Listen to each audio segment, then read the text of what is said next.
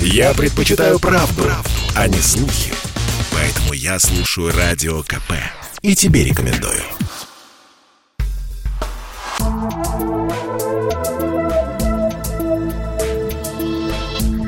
Просто космос.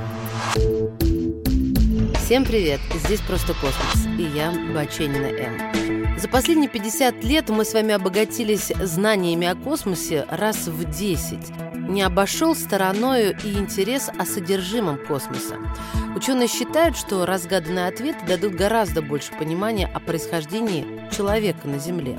Особенно ответ на вопрос, зачем человек вообще появился.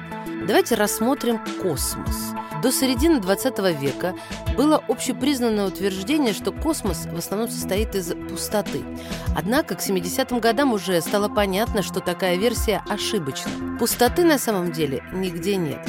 Маленькие частицы присутствуют во всей Вселенной, которые испускают электромагнитное излучение. Итак, космос состоит из темной энергии, темной материи и обычной материи.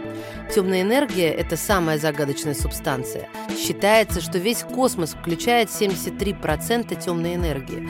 То есть она представляет основную часть космоса, но о ней практически ничего не известно. Название ученые дали условное «темное», потому что даже свет не проникает в эту значительную часть Вселенной. Энергия так как она постоянно расширяет космос, причем расширяется с постоянным ускорением. Уже есть далекие галактики, которые в действительности давно уже обогнали скорость света. Значит, человек никогда ничего не узнает, если не изобретет что-то сверхъестественное. Получается, что где бы любой объект ни находился, ему всегда будет казаться, что он сам находится в центре, все остальное постоянно отдаляется. Через несколько триллионов лет наша галактика, Млечный Путь, останется одной во всей видимой части Вселенной. Темная энергия отдалит все материальные объекты в недосягаемую даже для света даль. Второй пункт – это темная материя. Еще один загадочный объект, который также неизвестен человеку.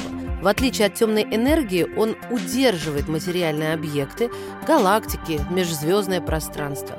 Открытие было совершено в 70-х годах, когда астрономы обнаружили, что некоторые звезды галактик движутся по спирали со слишком большой скоростью. Они должны были покинуть галактику, однако неведомая сила заставляет их находиться вместе в области галактики. Эту силу назвали темной материей. В космосе ее примерно 23%. И обычная материя. Это звезды, планеты, скопления галактик. Все состоящее из привычных элементов, включая нас с вами. Самое изученное человеком. Примечательно, что в космосе обычной материи всего 4%. Пока что больше ответов человек получает от этой части космоса. Получается, что мы еще так мало знаем о космосе, но утешает, что с каждым десятилетием знания увеличиваются в геометрической прогрессии.